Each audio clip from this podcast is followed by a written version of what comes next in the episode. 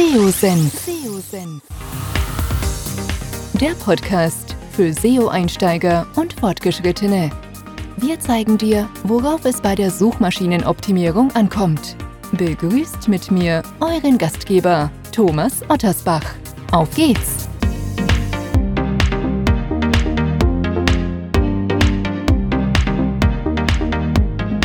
Ja, ich darf euch recht herzlich willkommen heißen zu einer weiteren Podcast-Episode.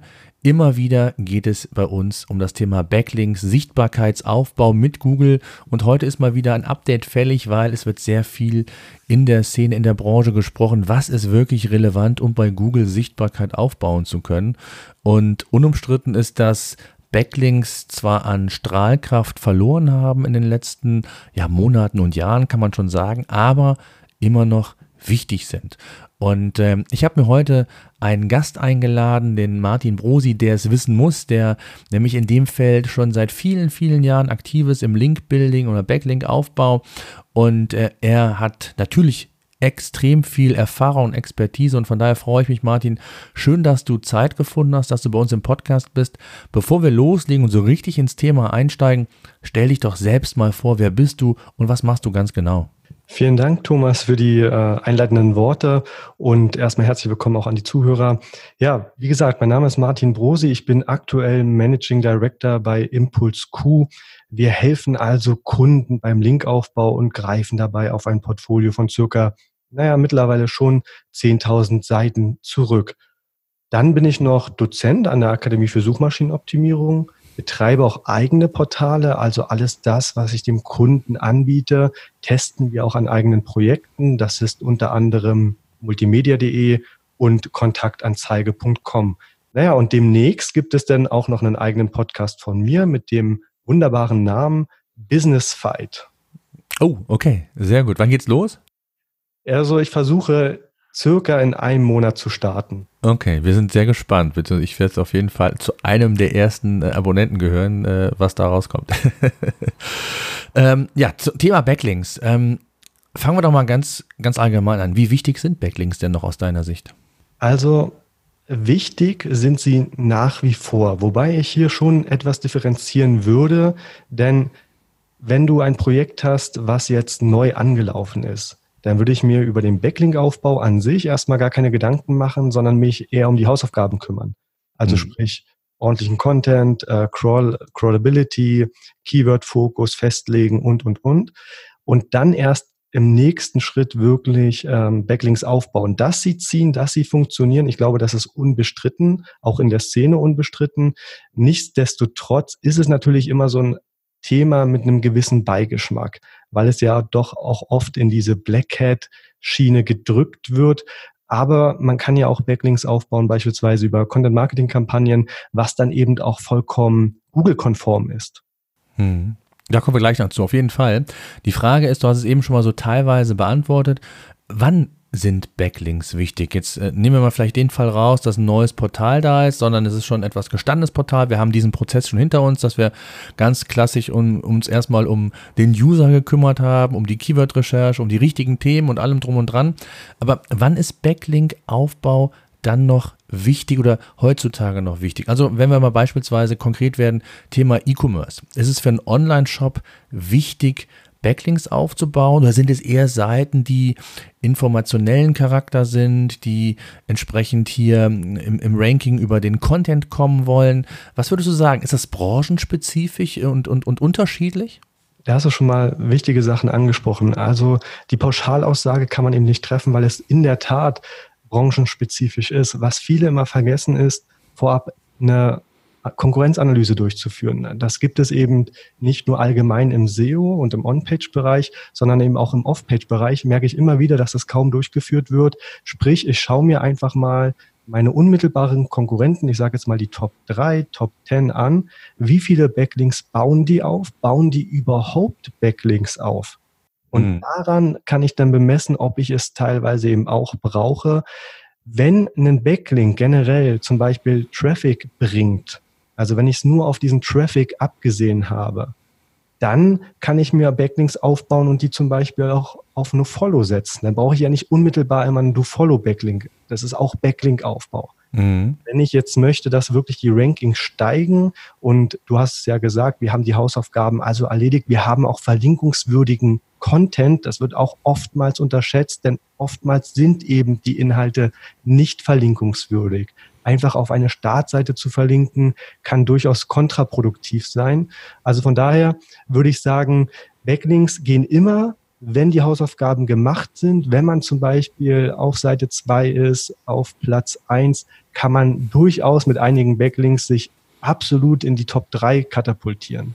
Hm. Jetzt ist ja immer so die, die, die Frage, und auch da gibt es unterschiedliche, ich sage jetzt mal, äh, Diskussionen, Meinungen, wie man letztendlich Backlink aufbaut. Der eine sagt, ähm, oder ist absoluter Verfechter von aktivem äh, Backlink-Aufbau, indem man Links kauft. Der andere, andere sagen wiederum, wenn, dann nur organisch über gute Inhalte.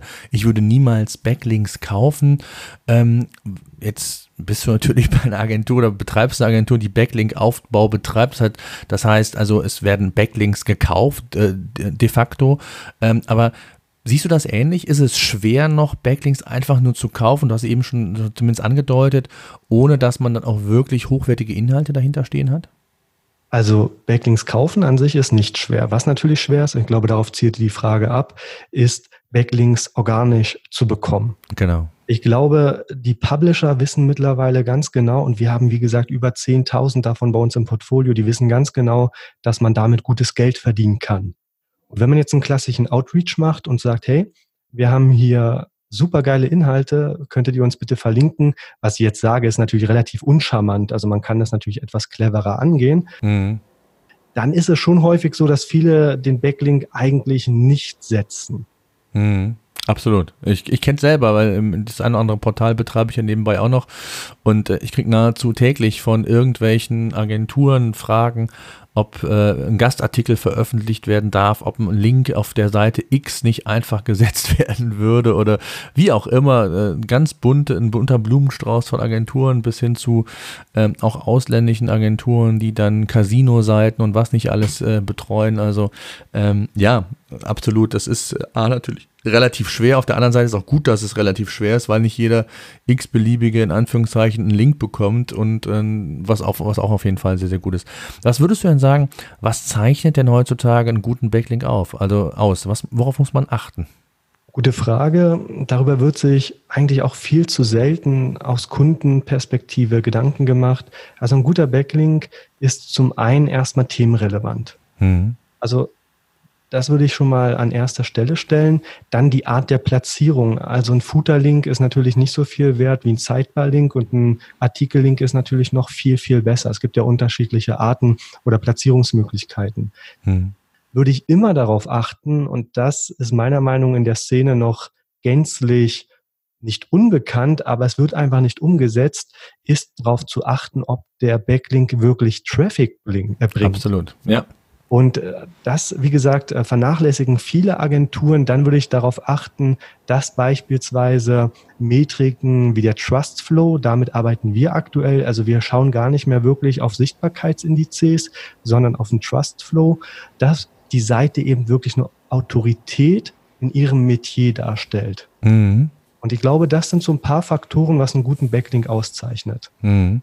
Insbesondere also kann ich nur bestätigen, das Thema Performance, äh, ich weiß gar nicht, ob es John Müller war oder wer auch immer von den Google-Leuten, hat es auch mal bestätigt, dass es halt nicht ausreichend ist, nur einen guten äh, Link über, was weiß ich, äh, wenn es ein, ein, sauberer Link ist, sondern das Thema, dass der performt, dass der auch letztendlich nochmal Signale ausstrahlt, dass das nicht nur ein einfacher Link ist, sondern dass der scheinbar auch in Anführungszeichen die Reputation verdient, die er scheinbar aber ja äh, nicht umsonst bekommen hat. Auch das äh, ist auf jeden Fall ein, ein, positives Signal, worauf man achten sollte. Also sprich, das, was du auch gesagt hast, vielleicht eher im sichtbaren Bereich oder in dem Umfeld, wo es am relevantesten ist, den, den Backlink zu platzieren. Das ist, glaube ich, ein ganz, ganz wichtiges Thema. Ne?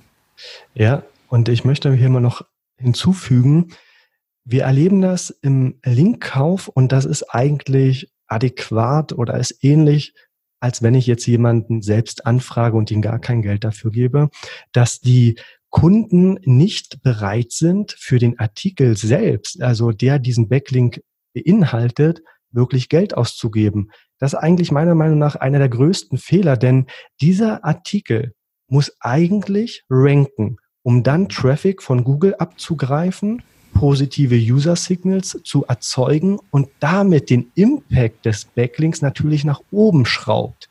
Also Content ist meiner Meinung nach hier ein elementarer Faktor für eine erfolgreiche Backlink-Strategie. Absolut, ja, absolut. Ähm, was würdest du denn sagen, wenn wir bei dem Thema mal bleiben? Ähm, du hast es eben gesagt, ein Backlink in der Sidebar im Footer ist weniger wert. Ähm, ist es überhaupt noch relevant, äh, ganz konkret in der Sidebar ein Link im Footer? Macht das überhaupt noch Sinn heutzutage? Also ich nehme hier immer die Metapher der inversen Pyramide. Desto weiter oben ein Backlink ist, desto besser. Und da fällt der Footer-Link schon mal raus, mhm. weil er scheinbar keine Relevanz für den Seitenbetreiber hat und damit für den potenziellen Leser, da er ja im Footer ist, also ganz unten. Wenn ich jetzt einen Backlink aus der Navigationsstruktur erhalte, dann ist es natürlich schon etwas wichtiger. Also diesen Link würde ich persönlich natürlich bevorzugen, aber Footer-Links würde ich heute nicht mehr machen, ganz einfach da, äh, auch deshalb, weil sie halt auch site-wide sind. Also sprich, wenn eine Website 100.000 Unterseiten hat und mein Backlink ist im Footer, dann habe ich auf einmal 100.000 Backlinks von einer Domain. Das habe ich aber in der Sidebar auch, ne? Das, das habe ich in der Sidebar auch. Und da habe ich auch die Gefahr, dass dann irgendwann vielleicht nicht mehr die Themenrelevanz da ist, wenn ich irgendwelche Artikel habe oder wenn ich einen Blog, Magazin, was auch immer habe, wo vielleicht, äh, ich sag mal, ein Drittel der Backlink passen würde, aber zwei Drittel des Inhaltes nicht. Äh, dann stellt sich die Frage, ist das ein qualitativ hochwertiger Link? Ne? Nein, also qualitativ hochwertig wäre dann wirklich, wenn man das dann auch misst und sagt, hey, der Sidebar-Link bringt wirklich Traffic, die Leute mhm. springen danach nicht ja. sofort ab. Ich meine, gut, Absprungrate ist immer so ein Ding, weil man ja nicht unbedingt weiß, ob nun die Frage direkt beantwortet wurde des Users. Aber wenn wir es jetzt einfach mal vereinfacht sagen, kann man schon davon ausgehen, dass wenn der, äh, der User sofort auf den Zurück-Button klickt, also Return to äh, der Website klickt, dann bringt dieser Backlinks mir gar, Backlink mir gar nichts, dann würde ich den auch sofort abstellen. Mhm. Hm, ja, absolut, absolut. Ähm, was würdest du denn sagen? Es gibt ja unheimlich viele verschiedene Arten von Backlinks. Jetzt nicht nur rein, wo man die platziert, sondern auch äh, auf welchen Seiten. Also sprich, wir haben eben mal gesagt, als Gastartikel, irgendwo als Fachartikel in irgendeinem anderen ähm, Medium. Ähm, es gibt die berühmten Forenlinks, äh, von mir aus auch in, in den Blogs, in den Kommentaren. Ähm, welche Arten von Links würdest du sagen, funktionieren heute noch und sind zu empfehlen, in so ein, ich denke mal, wenn man von einem Backlink-Portfolio sprechen kann, damit aufzunehmen? Wir empfehlen unseren Kunden eigentlich immer Folgendes. Wenn ich eine neue Website habe, dann bringt es mir nicht, auch wenn es qualitativ die beste Form ist, sofort äh, Links von Zeitungen einzukaufen. Weil es wirkt einfach mega unnatürlich, weil keine neue Website kriegt sofort Backlinks von Zeitungen, es sei denn, sie spielen ein extremes News-Thema, was alle Zeitungen aufgreifen, aber das ist ja in den seltensten Fällen der Fall. Also würde ich durchaus damit beginnen, auch mal Blog-Kommentare und Forenlinks zu setzen oder Links aus Frage-Antwort-Portalen. Hier ist halt drauf zu achten, gerade bei Blog-Kommentaren, das sind halt meist nur Follow-Links, können aber natürlich Traffic bringen. Die Links oder die Blogbeiträge sollten wirklich nicht länger oder älter als sechs bis zwölf Monate sein und sie müssen sinnvoll also relevant zum Inhalt kommentiert werden. Ich weiß, Blogkommentare genießen nicht äh, das beste Ansehen in der Szene, aber zum Start kann man das durchaus machen. Sie werden meiner Meinung nach durchaus unterbewertet. Und dann später im Zeitverlauf würde ich eben auf Gastbeiträge umswitchen, beziehungsweise redaktionelle Artikel einkaufen und Content-Marketing-Kampagnen fahren. Hm. Gibt es sonst noch irgendwelche Links, wo du sagst, das ist so der, der Geheimtipp, das funktioniert ganz gut, ist gar nicht so, äh, ist eher unter dem Radar zu sehen? Also ich kann dir eine Content-Marketing-Kampagne ähm, erklären, die wirklich für unsere Kunden wunderbar funktioniert und die mit Sicherheit auch dein Zuhörer ähm, ohne Probleme nachbauen kann. Hau raus, darum geht's. also, was wir aktuell machen, es nennt sich die Unsplash Backlink-Strategie. Unsplash ist eines der größten oder wachstumsstärksten Stockportale und wir produzieren für unsere Kunden circa 20 Bilder. Allgemeine Bilder, also wenn ich ein Shoppingportal habe, fotografiere ich einen Einkaufswagen ähm, und, und, und. Und die stellen wir dort online und dann Dort heißt bei Unsplash? Bei Unsplash stellen wir die mhm. online, ganz, ganz genau. Mhm. Und du wirst es jetzt nicht glauben, aber diese Bilder werden teilweise über zwei Millionen Mal gesehen, weil diese Statistiken kriegt man von Unsplash und 80.000 Mal gedownloadet. Also ich habe ein Bild, da mhm. habe ich einen Doktor fotografiert und dieses Bild wurde von Microsoft verwendet, äh, von medium.com, von sämtlichen Tageszeitungen und darüber bauen wir zum Beispiel auch Backlinks für die eigene Agentur auf.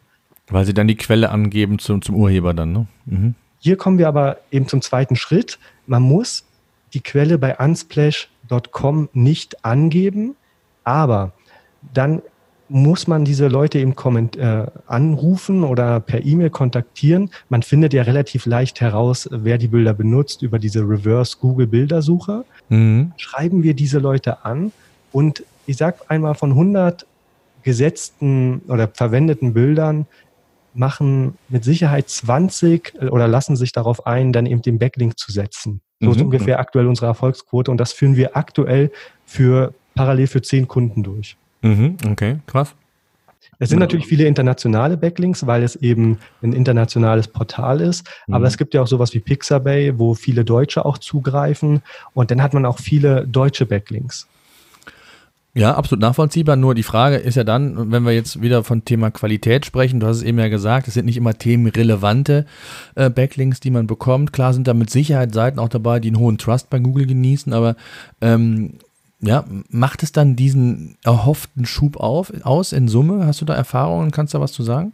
Genau, also wir versuchen natürlich das Bildmaterial auf unseren Kunden zuzuschneiden. Mhm. Also wenn ich jetzt ein Shoppingportal habe oder ja, ein Shoppingportal, dann versuche ich die Bilder so anzupassen, dass eben im besten Fall allgemeine Zeitungen dieses Bild verwenden oder eben andere Shoppingportale. Und damit versuchen wir eine gewisse Themenrelevanz herzustellen. Mhm. An sich ist es aber für Google und für den User und auch für den Kunden natürlich ziemlich cool, weil es ist vollkommen Google-konform.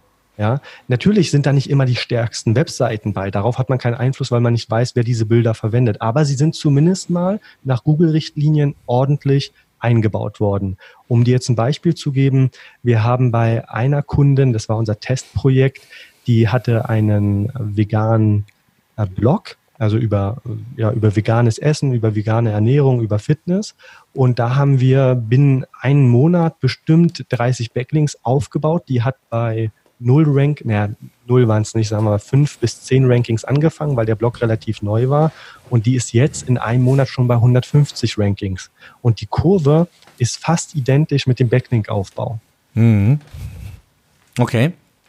Ja, gut, aber äh, klar, genau wie wir gesagt haben, ich glaube, es ist so ein bisschen natürlich auch immer branchenthemenabhängig. Mal funktioniert das äh, ganz gut, hängt natürlich auch ein bisschen vom Wettbewerb ab und in welcher, in welchem Umfeld man sich bewegt, muss man natürlich dazu sagen. Also es ist nicht immer so, dass das äh, immer so funktioniert. Also wenn wir uns in einem Thema private Krankenversicherung oder sonst wo bewegen, Kfz, da ist das äh, natürlich anders zu sehen. Aber klar, es gibt immer so, so Bereiche, Branchen, deswegen ist es immer wichtig, sich äh, auch wirklich zu, sich Gedanken zu machen, was du gesagt hast, erstmal so eine, eine, eine Benchmark-Analyse zu machen, nenne ich es immer gerne, den Wettbewerb zu beobachten, was hat er für Backlinks, da kann man sich auch schon mal inspirieren lassen, nicht immer sollte man den gleichen Backlink haben wie der Wettbewerb, aber trotzdem kann es durchaus relevant und sinnvoll sein, also von daher, ja, es, es geht ja darum, die, die beste, ich sag mal, Backlink-Aufbaustrategie in Anführungszeichen, ähm, ja, zu finden, die für einen halt am besten ist. Ne? Absolut. Und Jetzt bei dieser Strategie, weil ich sie jetzt gerade erwähnt habe, möchte ich noch ein, zwei Worte dazu sagen. Also ja. im Grunde wird nicht jeder Publisher diese Kundenwebsite verlinken, aber was immer funktioniert, ist eine sogenannte Brand Mention. Also er erwähnt dann eben das Portal, verlinkt es aber nicht. Mhm. Man erzeugt auch Brand Mentions und wenn man noch einen Schritt weiter geht, Nike und Co. machen das nämlich sehr erfolgreich auf Unsplash. Die stellen halt ihre, ähm, ihre Schuhe zum Beispiel, laden sie dort hoch und werden dann eben von Millionen von Leuten gesehen, diese Bilder. Das heißt, ich kann das auch als, Ver als Vermarktungs- oder ja, als Vertriebskanal, als ähm, ich muss keine Branding Info sogar so ja, Branding benutzen. Und das ist natürlich auch mega attraktiv. Das ist dann noch so ein Side-Effekt. Und diese ganze Content-Marketing-Strategie, die ich jetzt hier erwähnt habe, die ist A, für jeden leicht umsetzbar und B, wenn man sie bei einer Agentur jetzt wie bei uns einkauft, kostet sie auch nicht 10.000 Euro plus. Sie mhm. ist relativ günstig. Mhm. Ja, absolut. Das Stichwort äh, günstig. Jetzt gibt es ja, äh, ich weiß es auch, ähm, oder du, man weiß das so, die Preise, die da rumgeistern, in Anführungszeichen, was kostet mich ein Backlink? Ob es ein Forenlink ist, ob es ein, ein, Gastartikel ist, äh, wenn wir nochmal bei dem Thema sind, ähm, dass mich viele ähm, Backlink-Anfragen oder Gastartikel-Anfragen treffen und es dann heißt, ja, ich kann dir 50 Euro geben, äh, der Link muss aber dann dauerhaft äh, präsent sein. Wo liegt denn so eine realistische Preisrange? Wir haben ja sehr viele ähm, SEO Einsteiger, Fortgeschrittene unter anderem auch dabei, auch Unternehmen, die sich gerade mit dem Thema auseinandersetzen, so das Thema Online-Marketing für sich entdecken. Mit was muss man denn rechnen, wenn man realistisch ist? Also, ich sage es mal so, viel wichtiger als der Preis des einzelnen Backlinks, das beginnt ungefähr, wenn man wirklich vernünftige Backlinks inklusive wirklich vernünftigen Content haben möchte, bei 500 Euro, geht aber hoch bis zu 4000 Euro pro Backlink. Mhm. Ähm, ich würde aber dem Zuhörer wirklich das nur empfehlen, wenn er bereit ist, über Monate diesen Backlink-Aufbau zu betreiben. Mhm.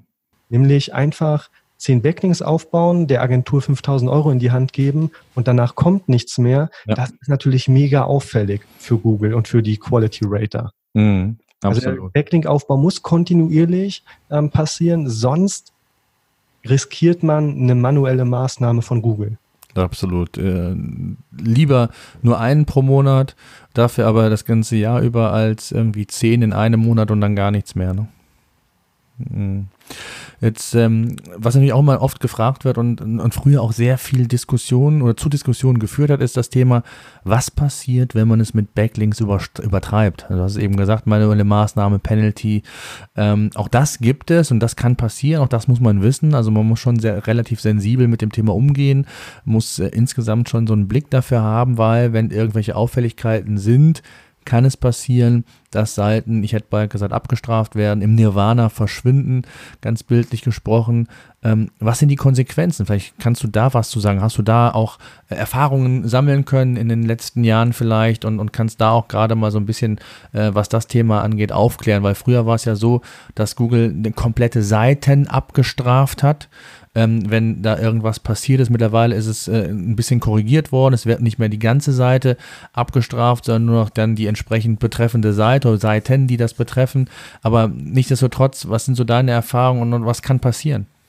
Also als ich, vielleicht eine ganz interessante Geschichte, als ich damals im Online-Marketing begonnen habe, das ist jetzt ungefähr naja, knapp zehn Jahre her, da hatte ich noch mein eigenes Projekt, das war ein Börsenportal und ich habe wirklich ähm, Backlink-Verkauf ohne Ende auf dieser Website betrieben. Und irgendwann kam dann dieser blaue Brief. Ich hatte zu dem Zeitpunkt circa 5000 Benutzer pro Tag drauf und dann kam diese Meldung ähm, in der, ähm, per per E-Mail, dass meine Website halt unnatürlichen Backlink ähm, oder Links verkauft. Ich kann mich jetzt nicht mehr so direkt an den Wortlaut erinnern, aber die Folge war halt, dass die Website wirklich abgestraft wurde und ich von 5000 Benutzern über Google auf ja 500 ungefähr zurückgefallen bin.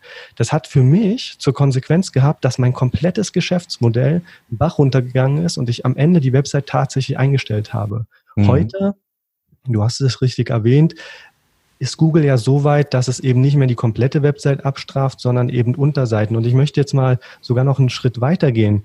Ich habe ja das Gefühl, dass Google sogar sagt, ihr könnt den Backlink-Aufbau betreiben, wenn ihr blöd seid, weil ganz einfach, ihr gebt Unmengen an finanziellen Ressourcen an irgendwelche Agenturen und kauft euch dumm und dämlich, was Backlink-Aufbau betrifft. Aber diese Backlinks, die werten wir einfach nicht. Und das ist meine aktuelle, ähm, meine aktuelle Erfahrung aus Kundenprojekte. Sobald ein Linkaufbauartikel nicht zündet, also keine Rankings erhält und, und, und, dann war dieser Backlink eigentlich umsonst. Und ich glaube, dass Google das hinnimmt, weil es sagt, ihr bestraft euch damit einfach selber. Ihr haut 300 Wörtertexte raus, setzt euren Backlink da rein, zahlt von mir aus 500 Euro. Dieser Backlink bringt euch aber nichts. Nur ihr seid in Anführungsstrichen zu blöd, das zu erkennen. Also gebt mal schön weiter Geld aus. Es bringt euch nichts, während die Konkurrenz das Geld benutzt, um geile Inhalte zu erzeugen oder eben die SEO-Hausaufgaben zu erledigen. Hm. Absolut, ja, absolut. Das, kann ich glaube, kann ich nur bestätigen.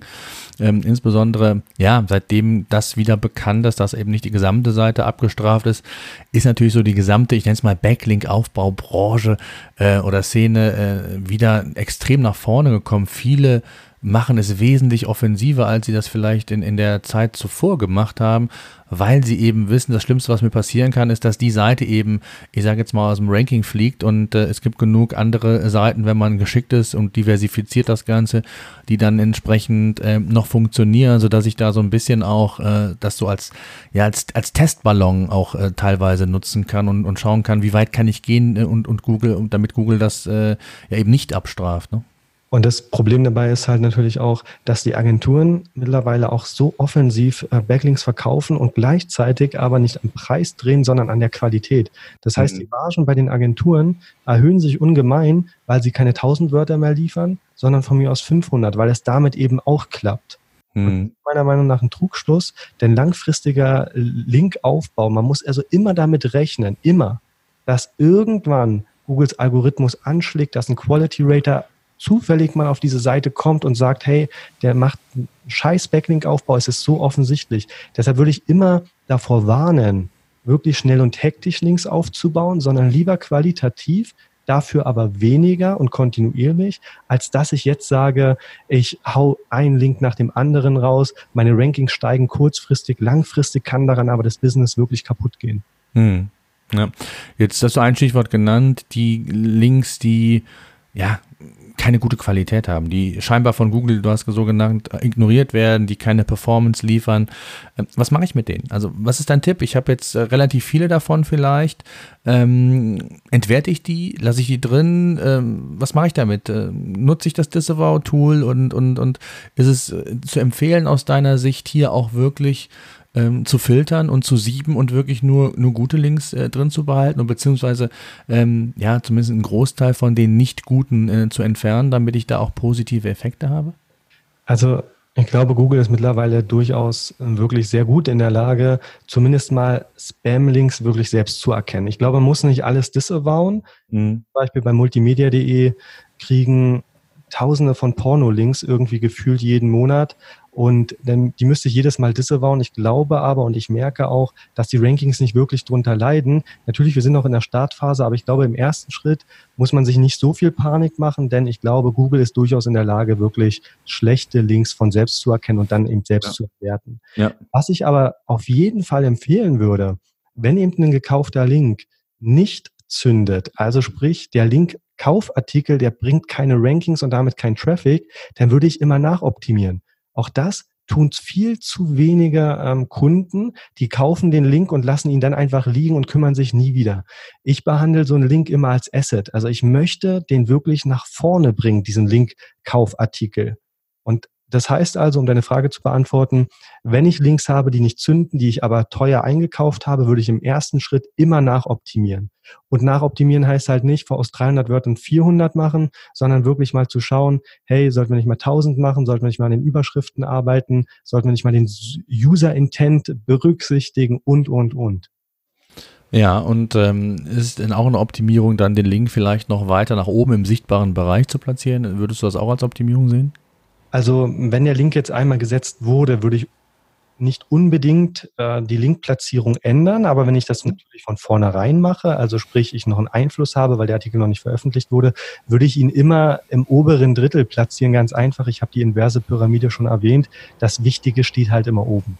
Mhm, absolut. Ähm, wenn wir bei dem Thema sind, Qualität, ähm, gilt es sicherlich auch einen Teil zu oder einen Aspekt zu berücksichtigen, wie verlinke ich den Backlink? Also auch da gibt es ja unheimlich viele unterschiedliche äh, ja, Handhabung, obwohl es da eigentlich keine zwei Meinungen gibt, ähm, dass ein, interner Link ähm, hart verlinkt werden sollte, ist, glaube ich, klar. Bei einem Backlink sollte das eigentlich anders aussehen. Wie, wie geht ihr daran? Also, wir empfehlen den Kunden erstmal auf Faustregeln wie zum Beispiel 10 zu 1, also 10 nicht harte Anker und dann ein harter Anker zu verzichten, weil das eine pauschale Faustregel ist. Das haben halt Faustregeln an sich. Viel besser wäre es doch einfach mal ein Tool zu benutzen und zu sagen, hey, wir schauen uns die Konkurrenz an, wir schauen, wie, welche Ankertexte benutzen Sie? Und das kann man noch einen Schritt weiterführen. Man kann auch schauen, wie viele Links davon sind Textlinks, wie viele sind Sidebar-Links, wie viele sind Bildlinks, wie viele sind Footer-Links, wie ist das Ratio zwischen No-Follow und Do-Follow? Und dann würde ich mich wirklich an meinem Top-Konkurrenten orientieren. Absolut. Würdest du von der Qualität her sehen, dass ein Backlink, der ein Textlink oder Bildlink ist, unterschiedliche Gewichtung hat? Also ein Textlink wird mit Sicherheit eine viel, viel höhere Gewichtung haben, ganz einfach, weil er schon mal unterstrichen ist, im besten Fall natürlich noch in einer anderen Farbe dargestellt. Also er ja. sticht natürlich heraus und animiert den User oder soll ihn animieren als Empfehlung, dann eben auch zu klicken. Beim Bildlink ja. wird es natürlich nicht so offensichtlich, dass hinter dem Bild halt auch ein Link steckt. Absolut. Ja, auf jeden Fall. Jetzt ähm, gibt es ja so ein paar, ähm, ich hätte bald gesagt, Trends, möchte gern Trends, äh, ob es wirkliche Trends sind. Äh, ich glaube, es, es, ist einfach nur anders marketingtechnisch verpackt. Thema holistischer Content, ähm, Thema überhaupt Content auch für, für Mobilseiten. Ähm, wir haben eben über Gastartikel gesprochen. Gibt es eine perfekte in Anführungszeichen Länge aus deiner Sicht, aus deiner Erfahrung? Du hast eben 300, 400 gesagt, mal sind es 1000, ist ein Artikel, der 2000 Wörter hat und der sehr, sehr gute Qualität hat. Ist er wirklich besser als einer, der vielleicht nur 800 hat und ebenfalls eine sehr gute Qualität hat? Ähm, Gerade jetzt auch im Hinblick auf das Thema ähm, ja, Mobile. Hast du da Erfahrungen machen können äh, und, und Unterschiede feststellen können? Ja, also das ist auch eine sehr schwierige Frage. Tendenziell hast du vollkommen recht. Ein 400-Wörter-Artikel muss nicht schlechter sein als ein 1000-Wörter-Artikel. Wenn die Frage ordentlich beantwortet wird, dann ist es vollkommen legitim, auch 400 Wörter zu schreiben. Aber ich bin schon der Meinung, dass Google es bevorzugt, wenn wirklich viel Inhalt da ist und viel Inhalt schließt nicht Qualität aus. Also holistische Landingpages bauen wir zum Beispiel bei multimedia.de auf, aber die sind dann eben auch im Content Design wirklich geil gemacht. Das heißt, wir reichern diese an mit multimedialen Inhalten, sei es Bilder, die wir selbst erstellen, ob es Videos sind, dann bauen wir Content-Elemente ein, wie zum Beispiel äh, Tabs, Akkordeons, eine Progress Bar und, und, und. Also das Stichwort Content Design, glaube ich, wird aktuell immer noch ein bisschen stiefmütterlich behandelt. Wenn man geilen Inhalt baut und den User etwas in die Interaktion zwingt, ist es allemal besser als 400 Wörter Fließtext. Ähm, was würdest du denn sagen, ähm, ja, oder hast du noch ein paar Tipps, was Backlink-Aufbau angeht, was der Umgang mit Backlinks angeht? Du hast ja schon einiges gesagt, dass man es, wenn regelmäßig machen soll, man sollte auf Qualität achten, den Wettbewerb analysieren, auch vielleicht mal den Suchintent. Das ist, glaube ich, so das, was am wenigsten eigentlich Beachtung findet, wenn ein Backlink aufgebaut wird auf irgendeiner Seite, wie der Suchintent ist und, und ja, und dass sich jetzt generell äh, auswirken könnte. Ähm, hast du sonst noch einen Tipp? Also kurz noch zum, zur Qualität der Linkaufbauartikel. Ja. Ich, ich finde, hier muss aber auch ein bisschen der Kunde, der muss auch ein bisschen umdenken. Ich finde es manchmal so recht merkwürdig, da werden für 1000 Euro ein Backlink eingekauft und für den Content ist der Kunde bereit, 50 bis maximal, und das ist wirklich maximal, 100 mhm. Euro hinzulegen. Ja. Finde ich schon echt grenzwertig. Wo ich für Impuls Q den Backlink-Aufbau gemacht habe über Gastartikel, habe ich mich für jeden Gastartikel circa acht Stunden hingesetzt. Mhm. Der Backlink war das meiner Meinung nach, also er war es für mich natürlich wert, aber jeder andere hätte sich vielleicht am Kopf gefasst. Also ich finde, der Kunde muss unbedingt umdenken und sagen, der Fokus darf nicht unbedingt auf die Metriken des Portals liegen, sondern vielmehr auf den Content. Denn selbst auf einem schlechten, äh, nicht auf einem schlechten, aber auf einem qualitativ nicht so hochwertigen Portal, wo die Metriken halt nicht so krass sind, kann der Link-Building-Artikel ja perfekte Rankings erzielen bei Google. Also mhm. ich würde jedem erstmal empfehlen, wirklich sich Gedanken über den Content zu machen. Ja, und der andere Tipp ist, was oftmals Agenturen etwas unterschlagen ist, dass sie Backlinks veröffentlichen in Verzeichnis, Verzeichnisstrukturen wie zum Beispiel Werbung oder Presse oder dann ist eben via Bild eine Kennzeichnung vorhanden, wie zum Beispiel Advertorial. Das, mhm. Darauf sollte man als Kunde immer achten. Das sollte ja. man auf keinen Fall machen. Wenn dort Advertorial steht, dann muss der Link definitiv nur Follow sein. Ja, Ja, absolut. Das ist, äh, aber wichtig fand ich, dass du da nochmal darauf äh, hingewiesen hast, auch auf das Thema Content-Qualität. Das, das kriegen wir auch immer wieder regelmäßig mit, ähm, dass sich sehr viele Gedanken darum gemacht werden, wie man Backlinks aufbauen kann, aber ohne sich Gedanken zu machen, ob man auch dann die, die Inhalte tatsächlich adäquat liefert und dem, dem Nutzer dann auch wirklich die Informationen bietet, die er auch erwartet. Das ist ja auch immer so eine Sache. Ähm, ein Link bringt mir nichts, wenn er performt und, und der Nutzer dann nur zwei, drei Sekunden auf der Seite verweilt, weil er feststellt, oh, das hat eine ganz andere inhaltliche Bedeutung, als ich eigentlich erwartet hatte. Ne? Und das ist schon ein großes Problem. Jetzt hast du eben mal ein Stichwort genannt, da möchte ich nochmal drauf zurückkommen. Äh, PR. Ähm, früher haben ja sehr viele ähm, ich sag mal, einen Backlink-Aufbau auch über PR-Artikel gemacht. Da gibt es ja die, die hiesigen äh, PR-Portale. Ähm, der ein oder andere, das eine oder andere bietet sogar auch einen Follow-Link, nicht nur einen No-Follow-Link, ähm, aber von der Qualität her, wir haben es ja eben gesagt, Themenrelevanz ist wichtig ähm, und, und diverse andere Faktoren, die wir eben zuvor genannt haben, ist das Thema PR, also wirklich Pressearbeit über die Portale in Bezug auf Linkaufbau für dich heutzutage noch relevant? Ist absolut nicht mehr relevant für uns, einfach aus dem Grund, dass PR an sich ja schon eigentlich Werbung ist. Wenn ich dann schon Do-Follow-Link drin habe, dann sehe ich das zumindest mal mit einer gewissen Vorsicht. Das zweite ist, dass diese Pressemitteilung natürlich auf Tausenden von Presse äh, Portalen veröffentlicht werden, was auch irgendwie unsexy ist. Also doppelter Content, Google straft die nicht wirklich ab, aber es bringt dem Leser halt irgendwie absolut gar keinen Mehrwert, ähm, diese Pressemitteilung 10.000 Mal zu haben. Und von daher würde ich davon absehen, Backlink-Aufbau über Presseportale zu machen. Presseportale sind dafür da, um Journalisten und Co. darüber zu informieren, dass ein Produkt da ist, oder eine Dienstleistung angeboten wird oder irgendwas Cooles passiert ist, aber sie sind nicht dafür da, um Backlinks aufzubauen. Hm, absolut. Vor allen Dingen, der Trugschluss ist ja sehr häufig, wenn man das mal wirklich analysiert, ähm, wie viele ich sag mal, wirkliche Fachmedien, Journalisten dann diese Presseartikel tatsächlich aufgreifen und man über den Weg vielleicht einen Backlink dann bekommt, also äh, über die Ecke Fachmedium, die dann quasi äh, das Presseportal dazu verwendet hat, um, um sich die Informationen zu ziehen, die ist ja nahezu verschwindend gering im Vergleich. Ne? Ja, also die Journalisten haben natürlich auch eine Overkill an Meldungen, glaube ich, mittlerweile. Ich glaube auch nicht, dass irgendein Journalist auf irgendein Presseportal geht oder in irgendwelchen Presseverteilern man damit, also über E-Mail, äh, irgendeine Wirkung erzielt. Also wenn man PR machen will, dann kommt man, glaube ich, nicht drum rum, wirklich zum Hörer zu greifen, eine geile Story zu haben und den Redakteur wirklich persönlich anzurufen und vielleicht sogar zu nerven. Jetzt lass uns dann nochmal zum Schluss darüber sprechen. Wir haben jetzt ja einige Qualitätsaspekte besprochen, welche Links funktionieren, noch welche weniger gut sind, worauf man achten sollte, dass nicht nur der reine Backlink wichtig ist, sondern auch der eigene Inhalt ähm, dass viele andere Faktoren da auch eine Rolle spielen, dass man durchaus ähm, heutzutage, ähm, ich hätte jetzt mal gesagt, so ein bisschen äh, die eine oder andere Seite auch als Spielwiese nehmen und nutzen kann, um zu schauen, wie verhält die sich, äh, was den Sichtbarkeitsaufbau angeht, im Vergleich zum Wettbewerb. Äh, wenn ich es übertreibe, okay, dann kann einzelne, können einzelne Seiten Schaden nehmen. Ähm, was, was in dem Zusammenhang aber nochmal wichtig ist und was, was mir nochmal äh, wichtig wäre, auch die Frage an dich. Ähm, was sind so ansonsten Themen, die mit dem Thema Backlink-Aufbau für dich nochmal einherspielen? Content hast du eben gesagt. Gibt es sonst irgendwelche Themen, die, die da relevant sind?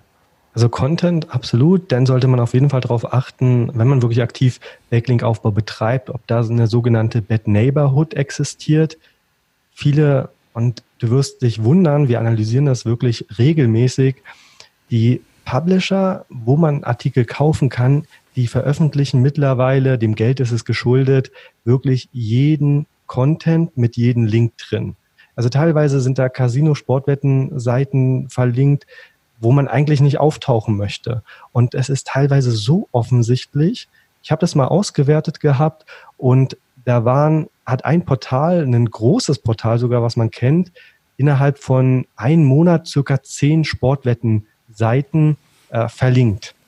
So, mhm. immer mit harten Ankern und, und, und. Das heißt, wenn Google sich nur ein bisschen die Mühe machen möchte, dann kann es dieses Portal sofort als Verkaufsportal identifizieren und damit eben auch andere Linkaufbauartikel identifizieren und dann eben mit abstrafen. Also man sollte immer schauen, dass man sich in einem guten Umfeld bewegt, wo nicht so viel verkauft wird. Also diese klassischen Linkschleudern sollte man wirklich lassen. Jetzt ist es natürlich als, äh, ich sage jetzt mal, als Webmaster relativ schwierig, Linkschleudern zu identifizieren und, und, und. Ich glaube, wir haben jetzt relativ lange ja schon gesprochen und es ist klar geworden, dass Backlink-Aufbau eigentlich nichts für Anfänger ist. Das ist ein höchst sensibles Thema, wo ich immer sagen würde, schnappt euch eine Agentur, baut euch zuvor selbst Expertise auf.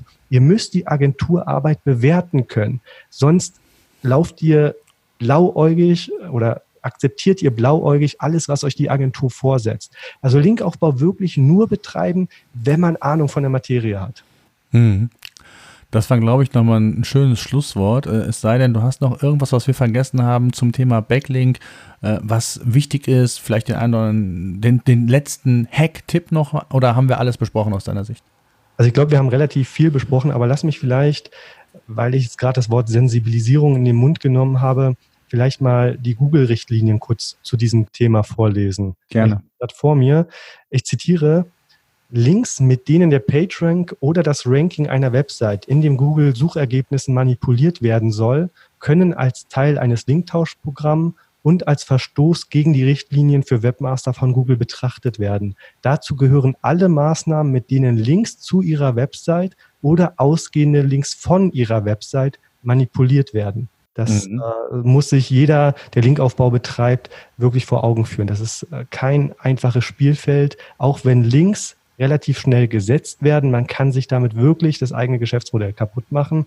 Aber, um jetzt auch was Positives zum Abschluss noch zu sagen, man kann natürlich auch damit seine Rankings pushen. Absolut. Und was man auch noch, glaube ich, sagen muss zum Abschluss, es ist nicht unbedingt zwingend notwendig, richtig viel Geld in Backlink-Aufbau zu stecken, weil das haben wir ganz zu Anfang gesagt, es hängt eben auch von der Branche ab, von dem Umfeld, vom Themenumfeld. Es kann durchaus sein, dass man in einem weniger kompetitiven Umfeld rein über guten Content, der dann wirklich auch hier und da mal organisch verlinkt wird, man es durchaus schaffen kann, auch äh, gute Sichtbarkeiten bei Google aufzubauen. Also es ist nicht zwingend notwendig, dass man jetzt mehrere tausend Euro auf jeden Fall in, in Backlinks investieren muss, um äh, eine Gewissheit zu haben, auch Sichtbarkeit zu bestimmten Themen oder zu bestimmten Keywords aufzubauen. Das ist, glaube ich, auch nochmal ganz wichtig. Ne? Das, das ist ganz wichtig, aber was viele halt immer leider ein bisschen vergessen ist, sie erstellen halt super geile Inhalte und ich meine jetzt wirklich super geile Inhalte. Also nicht rein subjektiv, man ist ja immer selbst sehr, sehr stolz auf seine Inhalte, aber die erstellen wirklich geile Inhalte. Was sie dann immer vergessen, ist wirklich die Content-Distribution. Das mhm. heißt, wirklich mal Outreach zu machen, wirklich Leute anzuschreiben, hey, schaut mal, ich habe hier geilen Content und, und, und. Die denken, die Backlinks kommen denn von alleine. Mhm. Ich erinnere mich da immer ganz gerne an ein Zitat von Henry Ford. Ich kann es jetzt nicht, ich kann es so sinngemäß wiedergeben, aber er meinte, für jeden Euro oder Dollar, den er eben in die Produktion ausgibt, investiert ihr auch ein Dollar ins Marketing. Mhm. Content-Distribution, wenn ich gute Inhalte habe, muss man eben auch tun. Freiwillig passiert das wenigste. Man muss immer proaktiv handeln. Mhm. Absolut. Ja, ein schönes Schluss, Schlusswort. Ich danke dir sehr ähm, nochmal für deine Einblicke, für ein Update, was das Thema Backlinks angeht. Das wird ja immer sehr kontrovers diskutiert und ich weiß, auch in der SEO-Szene gibt es die Verfechter, die sagen, Backlink-Aufbau, never. Äh, dann gibt es natürlich die, die sagen, es geht auch nicht ohne, also so ein, so ein Mix äh, aus, aus beidem, gutem Content oder ausschließlich Content-Produktion und hoffen auf organische Rankings plus dann vielleicht doch den einen oder anderen Euro in die Hand zu nehmen, weil es einfach die, die Wettbewerbssituation notwendig macht. Ne? Ja, absolut. Vielleicht äh, zum Schluss noch einen, einen heißen Tipp für ja. euch da draußen. Ähm, ich glaube, äh, ihr habt es verdient. Ähm, wenn ihr schon den SEO-Senf-Podcast jetzt hier hört, dann sollt ihr auch coole Inhalte kriegen. Was ich auch immer ganz, ganz gerne mache und was wirklich nicht teuer ist, sind zum Beispiel Sponsoring von Erstligisten oder Drittligisten, also Erstligisten im Sinne von Basketball und Eishockey und Drittligisten im Sinne von Fußball. Und dort kriegt man schon Backlinks tatsächlich für ungefähr 500 Euro pro Saison, kann aber gleichzeitig auf seiner eigenen Website sagen, hey, ich unterstütze den und den Verein. Das ist eigentlich auch immer ein ganz cooler äh, Hack. Mhm, absolut, ja. Ja. Ja, sind die so günstig? Kein Dritt, Drittligist im Fußball, ich jetzt gedacht, ist ja schon Profiliga. Da äh, kriegst du das für, für das Geld nicht. Also bei uns kriegst du es tatsächlich für, äh, sagen wir, zwischen 350 und 490 Euro kriegst du von Drittligisten von uns ähm, Sponsorings. Ja, krass. Ja, sehr schön. Wer Interesse hat, äh, soll sich an dich wenden. Äh, ganz, ganz, ganz tolle Tipps und äh, nochmal so ein Update. Ähm, wir haben es gesagt, Backlinks sind immer noch wichtig, äh, nicht mehr in, in der Gänze oder in, dem Umfang, wie das vielleicht früher der Fall war, aber anders. Es hat sich einfach das, das gesamte Konstrukt, Konstrukt der, der Algorithmus, auch das, was, was Google ähm, da entsprechend an Richtlinien herausgegeben hat, hat sich einfach über die Jahre verändert und hier muss man einfach wissen, wie der Stand ist und was, wie weit man gehen kann, was man machen kann, was, was funktioniert, was funktioniert nicht, worauf sollte man achten. Das sind ganz, ganz wichtige Dinge, wie insgesamt, wenn es um das Thema Sichtbarkeitsaufbau geht, nicht nur um Backlinks, sondern generell sollte man mit Hirn an die Sache rangehen, sage ich immer, und sich erstmal Gedanken machen, ähm, was mache ich da überhaupt? Und, und, und was ist effizient, ob es jetzt bei der Content-Produktion darum geht, meine Keyword-Recherche zu machen, nicht einfach aus dem Bauch heraus irgendeinen Text zu schreiben, weil ich der Auffassung bin, dass dass meine Zielgruppe das schon irgendwie toll findet, sondern durchaus mal sich eine Bestätigung einzuholen, ob das überhaupt bei Google nachgefragt wird oder ob nicht vielleicht ein anderes Keyword, auf das man äh, vielleicht erstmal gar nicht im, im, ersten Schritt kam, relevanter ist und äh, wesentlich mehr Suchnachfrage hat und dass es da vielleicht auch besser ist, den Inhalt darauf abzuzielen und, und die Zielgruppe das genauso gut findet. Also wichtig ist insgesamt, wenn man an das Thema rangeht, mit, mit Sinn und mit Verstand daran zu gehen, sich erstmal Gedanken zu machen. Und es ist, und das muss man leider so so sagen, es ist halt nicht eben mal so dieses schnell, schnell, ich mache mal eben schnell und hektisch und, und, und dann ist alles wieder gut und ich habe Sichtbarkeit gewonnen. Das funktioniert leider grundsätzlich im, beim Thema SEO eben nicht. Ne? Absolut, ja. SEO-Senf. Der Podcast für SEO-Einsteiger und Fortgeschrittene. Wir zeigen dir, worauf es bei der Suchmaschinenoptimierung ankommt. Begrüßt mit mir euren Gastgeber Thomas Ottersbach. Auf geht's!